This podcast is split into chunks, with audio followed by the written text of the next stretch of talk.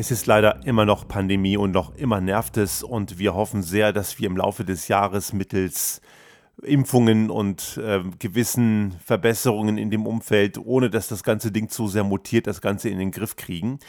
Aber ich habe es ja immer gesagt, auch hier im Podcast und auch auf meinem Twitter-Profil steht es als Pinned-Tweet ganz oben, das Thema Klimawandel, beziehungsweise ich sage immer gerne Klimakrise oder Klimakatastrophe. Es ist ein menschgemachtes Phänomen, das ist unumstritten und das Problem wird uns so schnell nicht loslassen.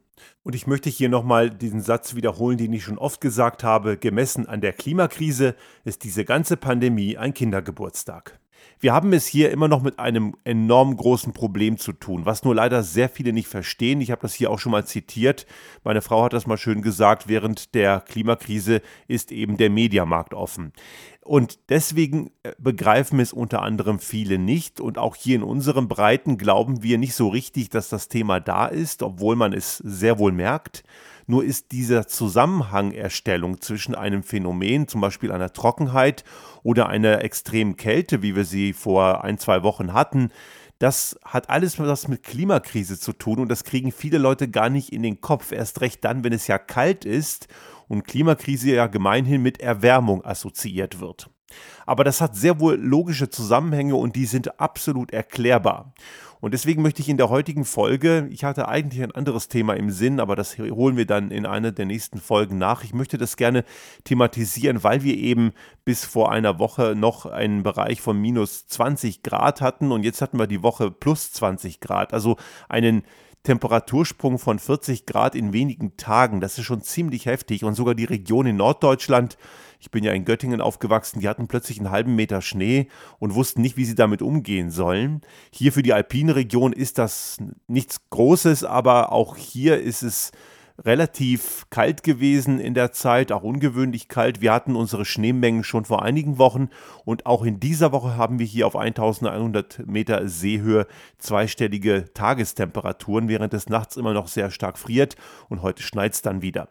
Also diese ganzen Wandel und diese Extreme sind sehr stark und jetzt gibt es natürlich wieder die Fraktion der total verstrahlten, die Leugner der Klimakatastrophe, die sagen, Seta ist Winter und sogar in Texas ist Winter und deswegen gibt es ja keinen Klimawandel. Aber genau das, was sie hier als vermeintlichen Beleg, als äh, Beleg aufführen, es gebe keinen Klimawandel, ist genau der Beleg dafür, dass es genau diesen gibt. Nur können diese Menschen eben Wetter von Klima nicht unterscheiden. Klar, es gab immer wieder mal Wetterextreme und das ist auch eine häufige Ausrede vieler, die sagen, ja, das hat schon immer gegeben. Natürlich, das Wetter und das ganze Klimasystem der Erde ist nicht statisch, ist immer Schwankungen unterworfen und diese Schwankungen über die Jahrtausende gab es immer in entsprechenden Ausprägungen. Aber wir wissen mittlerweile, dass die Zunahme der, der globalen Erwärmung erstens äh, sehr stark ist. Also in der Erdgeschichte hat es diese Zunahme in so kurzer Zeit. Wir reden hier von etwa einem Jahrhundert, anderthalb Jahrhunderten etwa, also wirklich ein relativ überschaubarer kleiner Zeitraum. Das ist ja erdgeschichtlich gar nichts. Dieser, in diesem kurzen Zeitraum haben wir eine sehr hohe Erwärmung und auch eine sehr außergewöhnlich hohe Zunahme an der CO2-Konzentration. Und oh Wunder, das Ganze korreliert mit dem Beginn des Industrialisierungszeitalters, also des Zeitalters der Menschheitsgeschichte, wo der Mensch angefangen hat, fossile Ressourcen zu verfackeln, sprich Kohle, Öl und Gas. Und das ist eben kein Zufall und wir können das mittlerweile sehr genau eingrenzen und es gibt mal nach dem aktuellen wissenschaftlichen Stand überhaupt gar keinen Zweifel daran, dass die Erwärmung der letzten Jahrzehnte eindeutig auf das Wirken des Menschen zurückzuführen ist. Interessanterweise sind es immer diejenigen, die die Einflussmöglichkeiten des Menschen immer so kleinreden, das könnte der Mensch ja gar nicht machen. Das sind die gleichen, die sich normalerweise mit technischen Innovationen so dermaßen überlegen fühlen im Kontext der der Geschehnisse in der Natur, dass sich das auch massiv widerspricht. Und ich habe das hier auch schon mehrfach gesagt, am Ende gewinnt immer die Natur. Wir als Menschen sind ein kleines Rädchen in dem Gesamtsystem und wir können nie gegen die Natur gewinnen. Und das bringt uns eben genau zu dem Punkt auch noch in dieser Folge, was wir tun müssen, um da was dagegen zu unternehmen. Da gibt es Möglichkeiten, aber dazu gleich. Kurz ein ganz kurzer Ausflug in den Bereich der Klimaforschung und ich verlinke die eingängigen Artikel vom Alfred Wegener Institut und aus dem Spektrum Verlag dann auch in den Show Notes. Es ist wirklich ganz interessant, sich nochmal damit zu beschäftigen. Ich habe das in der Schule auch schon gelernt damals, das planetare Windsystem. Das ist ja nicht ein statisches System. Die Erde ist ja ein rotierender Himmelskörper, der ungleichmäßig stark von der Sonne bestrahlt wird. Und das hat zur Folge, dass es eine gewisse Struktur gibt im planetaren Windsystem. Und diese Struktur, die ist eben nicht statisch und variiert immer ein wenig. Und im Wesentlichen kann man das etwas vereinfachen durch drei große Windzirkulationszellen, nämlich die größte, die Hadley-Zelle. Das ist die Zelle, die um den Äquator innerhalb der innertropischen Konvergenz und die verschiebt sich mit den Jahreszeiten ein wenig die Luft in den Bereichen der Hauptmassenstärksten Sonneneinstrahlung aufsteigen lässt dann in den Höhen abkühlt und wieder kälter zurückfällt und entlang der Erdoberfläche wieder gen Äquator strömt. Das sind die berühmten Passatwinde. Die strömen natürlich nicht von Nord nach Süd und von Süd nach Nord, sondern sie sind natürlich als Nordost- und Südostpassat bekannt. Das hat wiederum Ursachen in der sogenannten Corioliskraft, also eine Kraft, die durch die Trägheit der Luftmassen entsteht, weil ja die Erde rotiert und dadurch kriegt die Luft nochmal einen Spin in die Richtung der Erdrotation und dadurch haben wir eben diese Verschiebung in der Himmelsrichtung. Weiter im Norden, ganz weit im Norden, gibt es die Polarzellen. Das ist auch eine thermische Zelle, so wie die Hadley-Zelle. Dort steigt eben Luft in den Breitengraden so um den Polarkreis durch Erwärmung auf und kühlt dann in den Polregionen wieder ab und strömt entlang der Erdoberfläche wieder gen Süden, beziehungsweise auf der Südhemisphäre dann gen Norden. Und diese beiden Zellen, also die Hadley und die Polarzelle, das sind ganz klar thermisch getriebene Zellen. Und dazwischen gibt es die Farrell-Zelle. Diese Farrell-Zelle ist ein rein dynamisch getriebenes System. Dort strömt eben die Luft als Ausgleichssystem von der Hadley-Zelle und Polarzelle auf der Oberfläche gen Norden und im oberen Bereich der der Atmosphäre dann wieder gen Süden beziehungsweise auf der Südhalbkugel entsprechend umgekehrt. Jetzt haben wir das Phänomen, dass wir auf der Nordhalbkugel weit mehr Landmasse haben als auf der Südhalbkugel. Das führt dazu, dass diese Zellen natürlich nicht symmetrisch aussehen und sie verschieben sich auch immer ein wenig. Und zwischen diesen Zellen gibt es dann sogenannte Jetstreams. Jetstreams sind also relativ kompakte, klar strukturierte Windströmungskanäle in einer Höhe von etwa 9 bis 16 Kilometern. Und der wohl bekannteste Jetstream ist wahrscheinlich der in der Westwindzone zwischen der Hadley und der, der Farrell-Zelle. Und der ist dafür verantwortlich, dass man, wenn man von den USA nach Europa fliegt, die Reisezeit typischerweise ein bis zwei Stunden kürzer ist. Man hat da schlicht und ergreifend Rückenwind. Und deswegen wirkt sich das auch in dieser Form aus. Die Fluglinien legen auch die Routen tendenziell eher auf eine etwas südliche Richtung, um diesen Jetstream optimal mitzunehmen, weil es schneller geht und natürlich auch Sprit spart. Und es gibt eben noch diesen Polarfront-Jet. Der sitzt eben eher weiter im Norden. Das ist der Bereich zwischen der Farrell-Zelle und der Polarzelle. Und der macht jetzt sehr viel mit unserem Wetter. Man muss hier bedenken, dass diese Windströme entstehen durch die Temperaturunterschiede zwischen der wärmeren Luft in den südlicheren Breiten der Nordhemisphäre und den kälter, der kälteren Luft auf den nördlichen Breiten. Und aufgrund dieser Temperaturunterschiede gibt es einen Luftströmungseffekt, der diese Zellen entwickelt und die sind mehr oder weniger stabil. Natürlich fasern die immer wieder auf und die verlagern sich auch immer ein wenig. Und unter normalen Bedingungen, ohne Klimawandel, jetzt so, denkt man mal 200, 300 Jahre zurück oder auch 100 Jahre reicht auch schon, da war dieser Polarfrontjet relativ stabil in einem Bereich von plus minus so 50 bis 60 Grad nördlicher Breite, natürlich schwankend, nie gerade durch, sondern der buchtet sich mal ein bisschen nach Süden aus und mal ein bisschen nach Norden. Und dadurch wird es in Europa auch mal kälter und mal wärmer. Jetzt haben wir aber das Phänomen, dass die Polarregionen weiter aufgewärmt sind. Sie sind nicht mehr so kühl. Das bedeutet, der Temperaturgradient, also der Temperaturunterschied zwischen den Luftmassen weiter südlich und weiter nördlich wird kleiner. Dadurch wird dieser Luftstrom verschoben und zwar sehr viel mehr verzerrt, und zwar in Richtung Süden. Also er kann nach Süden sehr viel weiter ausbeulen und dabei kältere Luft, die ist zwar erwärmt verglichen mit früher, aber sie ist immer noch kälter als im Süden und das führt zu diesen polaren Luftausbeulungen, die da mal so richtig weit in den Süden kommen können, bis hin sogar nach Texas oder auch, dass man in Spanien zugefrorene Mittelmeerregionen hat und eben auch in Europa in, den letzten, in der vorletzten Woche, wo es dann minus 20 Grad war. Das sind eben genau diese Ausbeulungen durch diesen Polarjet, der extrem stark deformiert wird. Und umgekehrt haben wir das im letzten Sommer gesehen, als es dann in Sibirien 38 Grad waren. Dort gibt es dann eine starke Verzerrung nach Norden und die warme Luft aus den tropischen Regionen kommt ungewöhnlich weit in die nördlichen Breiten. Also dieser dieser Jetstream ist sehr stark deformiert und diese Deformation ist eine Ursache der geringeren Temperaturunterschiede zwischen Polarregionen und mittleren und südlicheren Breitengraden. Und damit sind wir ganz klar in der Ursache dessen, was der Mensch angerichtet hat, nämlich die Erwärmung der Arktis, die sehr massiv ist. Wir haben in der Arktis eine deutlich höhere Erwärmung als im Erdmittel. Und diese, diese Erwärmung führt dazu, dass sich eben immer mehr polares Eis, das ist ja Süßwassereis, da muss man immer bedenken, das ist ja nur wenig Salzwassereis, der Großteil ist atmosphärisches Wasser. Und Süßwassereis ist eben bekanntermaßen nicht salzhaltig.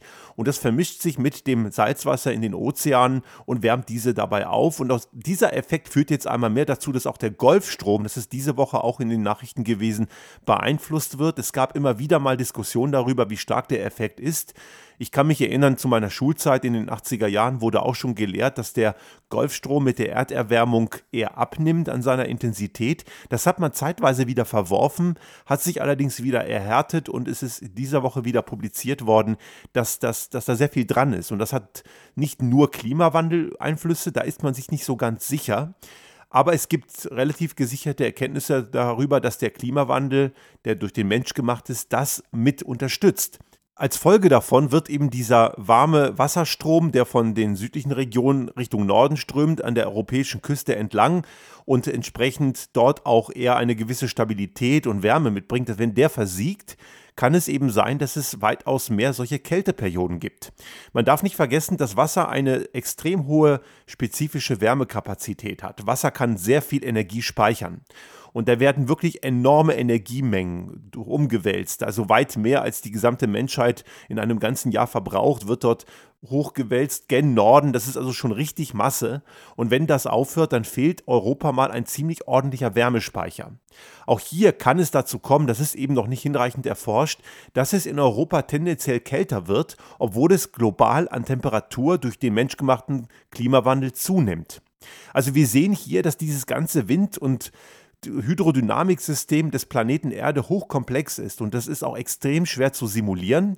Aber gewisse Dinge sind mittlerweile einfach fest und bekannt und dazu zählt unter anderem, dass der Mensch die Ursache für die Veränderungen ist, nicht für alle, aber für die wesentlichen, die eben also diese Veränderung des Jetstreams in den Polarregionen und diese starke Deformation eben mit verursacht hat durch die Erwärmung der Pole. Und jetzt kommt eben noch die Problematik des eventuell dahin siechenden und abschwächenden Golfstroms dazu. Also Wetter ungleich Klima. Und wenn man Klimawandel verstehen will, muss man immer global anschauen. Ich finde es deswegen auch immer sehr, sehr amüsant, wenn dann Leugner der Klimakatastrophe dann mit irgendwelchen Temperaturkurven von irgendeinem Ort in Nordamerika kommen und einem dann äh, suggerieren wollen, es wird ja kühler. Ist ja kein Klimawandel. Also das ist kompletter Quatsch. Und deswegen muss man auch immer da ziemlich hinterher sein, wenn einem irgendwelche Leute, wie zum Beispiel von diesem Verschwörungsmythenverein Eike, dann irgendeinen Blödsinn erzählen. Das ist abseits aller bekannten Fakten. Aber es geht eben bei dieser Diskussion nicht darum, eben die total Verstrahlten abzuholen. Das geht sowieso nicht, denn die äh, sind ja nicht faktenorientiert, sondern emotionsorientiert und suchen dann Pseudofakten, die ihre, ihre Emotionen unterstützen. Sondern es geht darum, das Bewusstsein bei denen zu schaffen, die offen für Fakten sind. Und das führt uns zu der Frage, was muss bei uns passieren? Und um die Frage schon mal vorweg in einer sehr einfachen Art zu beantworten, eine ganze Menge. Und zwar nicht nur technisch, vielmehr systemisch. Wir haben es hier mit einer Systemkrise zu tun. Unser gesamtes Gesellschafts- und Wirtschaftssystem, so wie es heute ist, wie es in den vor allem in den Industriestaaten praktiziert wird, ist nicht zukunftsfähig. Das klingt jetzt sehr nach Revoluzzer und nach totalem Umsturz. Nein, das ist damit nicht gemeint. Es geht darum, umzudenken. Wir müssen ein Wirtschaftssystem entwickeln, das nicht auf kontinuierliches Wachstum setzt. Dieses kontinuierliche Wachstum ist eine der Hauptprobleme und Hauptverursacher dieser ganzen Problematik des, der Klimakatastrophe, denn wenn man vom Gleichen immer mehr und immer mehr braucht, dann geht es unweigerlich auch in die Ausbeutung von natürlichen Ressourcen und Energieverschwendung. Und dazu kommen noch soziale Probleme wie Ausbeutung von Menschen und eben auch Handelskriege und die ganzen Konflikte, die da drumherum entstehen. Das hat also auch noch weiterreichende Probleme. Aber diese Annahme, Wirtschaft müsse jedes Jahr wachsen, ist eben ein kompletter Unfug. Das hat auch schon Karl Marx erkannt. Ich weiß, dass die Kapitalisten und die Neoliberalisten Marx überhaupt nicht mögen. Die kommen dann immer gleich in so eine Art Tourette. Aber das ist eben einfach Fakt, dass Marx bei allem Blödsinn, den er auch erzählt hat, bei seiner Kapitalismuskritik schon sehr früh erkannt hat, dass dieser Wachstumsgedanke selbstzerstörerisch ist. Ich habe in meinem letzten Video von Restart Thinking Focus das ja auch schon bereits beschrieben. Also ein System auch in der Natur, das immer wieder wächst und wächst, ist letzten Endes ein Krebsgeschwür und die Folgen eines Krebsgeschwürs, die kennen wir, die sind nicht unbedingt gesund. Des Weiteren müssen wir auch unseren Lebensstil einfach verändern. Wir haben gerade in Deutschland eine spannende Diskussion, die kommt für die Grünen gerade sehr zu Unzeit, wo das Thema Sinnhaftigkeit von Einfamilienhaus zum Beispiel diskutiert wird. Und ich muss sagen, wir sind da sicherlich jetzt auch kein gutes Beispiel, aber auch wenn in unserem Einfamilienhaus auch unsere, unsere Geschäftsräume sind, das haben wir integriert. Aber die Frage ist durchaus berechtigt, wie viel Flächenverbrauch und wie viel Raum Verbrauch und Energieverbrauch pro Person sind eigentlich angebracht. Denn wir müssen uns immer darüber im Klaren sein, dass wenn sieben oder acht Milliarden Menschen so leben wie wir in unserer industrialisierten Welt, dann geht das Ganze ganz gehörig schief. Ich will nicht sagen, dass wir unseren Lebensstandard komplett über Bord werfen müssen, aber wir müssen ihn verändern. Wir müssen gewisse Dinge, die wir heute als normal ansehen, können halt nicht mehr normal sein. Für 60 Euro nach Mallorca fliegen, um sich dann mit einem Eimer Sangria irgendwie zulaufen zu lassen, das kann es einfach nicht mehr geben. Wir müssen hier sehr viel bewusster den Preis für das, was wir tun, bezahlen. Und das wird natürlich nicht dazu führen, dass es verschwindet. Verschwinden kann es nur, wenn es einfach verboten ist. Und da gibt es ja immer so einen schmalen Grat. Wir können nicht alles verbieten, das ist keine Frage. Aber wir müssen gewisse Grenzen reinschieben und manche Dinge muss man vielleicht auch verbieten. Das ist leider auch nötig. Die Frage ist immer, wie kommt man da hin? Und ich glaube, ein erster Schritt muss eine ganz klare Besteuerung und Bezahlung für ökologischen Dreck sein. Wer also Schmutz macht, muss ihn bezahlen. Das haben wir hier auch im Podcast schon öfter postuliert.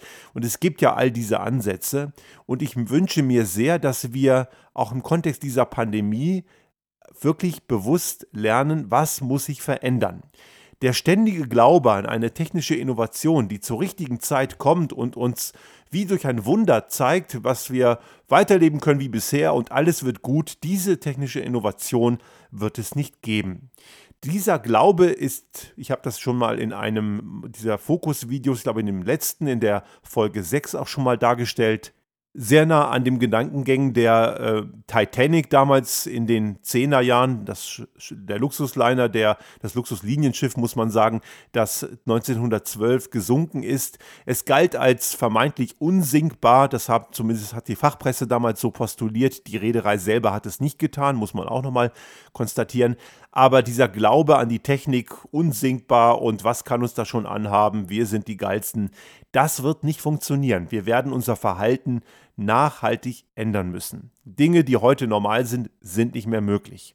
Autos im Individualbesitz müssen zur Vergangenheit äh, gehören. Auch das ist eine enorme Verschwendung, dass wir einen Blecheimer, der mindestens mal fünfstellig kostet, den Großteil der Zeit nur dumm rumstehen lassen und wenn dieser Blecheimer bewegt wird, sitzen da im Schnitt 1,3 Menschen drin. Das ist so verschwenderisch, das kann nicht im Sinne eines einer weiterentwickelten Gesellschaft sein. Aber viele würden nie davon abgehen und halten das für sogar Kulturgut. Also es gab mal in Deutschland FDP-Politiker, die sogar den Verbrennungsmotor zur deutschen Kultur gezählt haben. Also wenn eine ineffiziente Ölheizung, die komplett veraltet ist und faktisch technisch tot ist, immer noch zum Kulturgut gezählt wird, ja, dann haben wir wirklich ein Riesenproblem. Ich bin auch überzeugt, dass das Quatsch ist.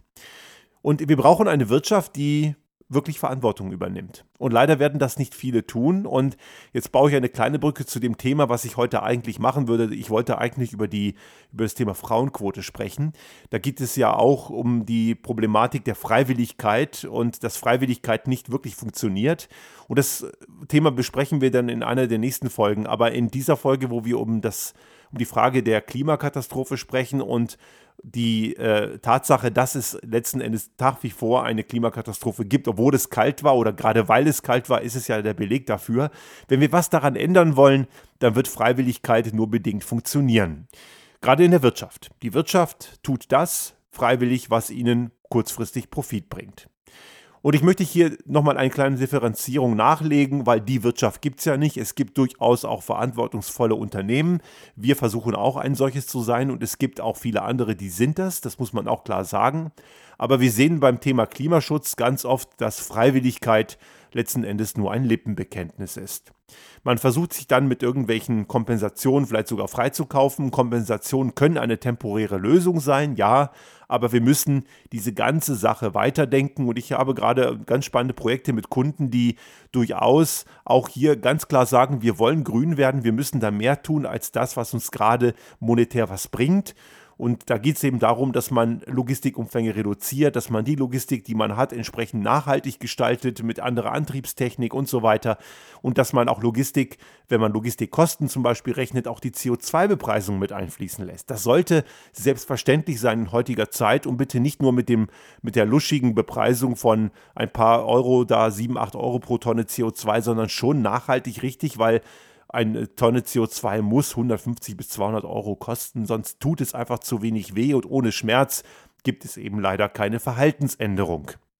Also ein Systemwandel in unserer Gesellschaft, in unserer Wirtschaft, der ist dringend nötig. Und wer unsere Ideen vielleicht im Detail näher verstehen will, ich werde das Video verlinken in der Folge 7 von Restart Thinking Focus.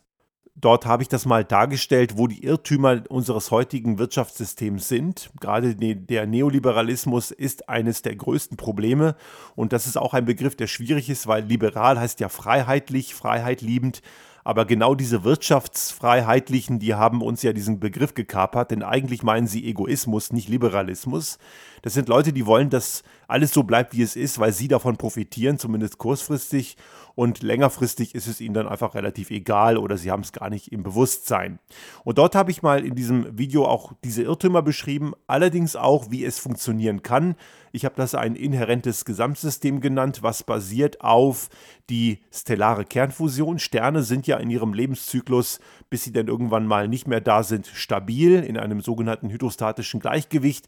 Und in diesem Video habe ich beschrieben, wie man das als Modell nehmen kann für, eine, für ein stabiles und gut funktionierendes Gesamtsystem, was Wirtschaft und Gesellschaft als eins sieht und nicht mehr trennt. Ich versuche am Ende eines Podcasts immer positiv, mit einem positiven Gedanken zu enden. Es gelingt mir nicht immer, ich weiß. Aber ich glaube, wir können hier noch viel mehr tun, als uns klar ist. Aber die Zeit läuft gegen uns. Und deswegen ist dieser Abschluss heute eher so semi-positiv.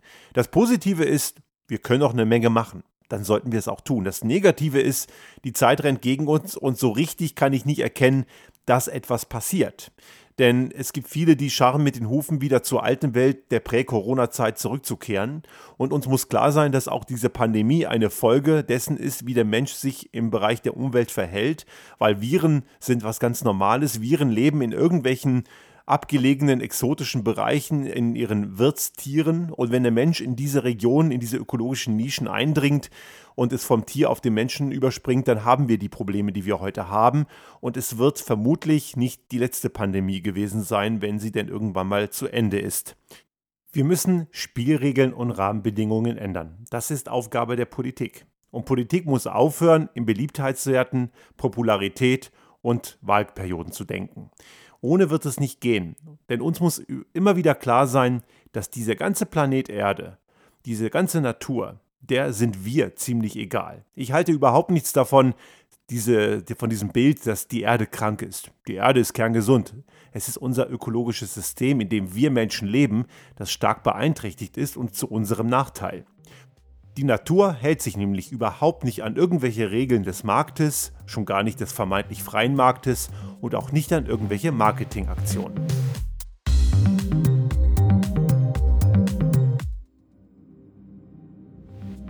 Sollte Ihnen unser Podcast gefallen haben und Sie auch künftig keine Folge verpassen wollen, dann abonnieren Sie uns einfach auf den gängigen Kanälen wie zum Beispiel iTunes, Spotify oder anderen Podcast-Hostern oder auch auf unserem YouTube-Kanal finden Sie immer mit dem einen Tag Verzögerung die aktuelle Folge unseres Restart Thinking Podcast und selbstverständlich freuen wir uns in Zeiten der Aufmerksamkeitsökonomie über das eine oder andere Like.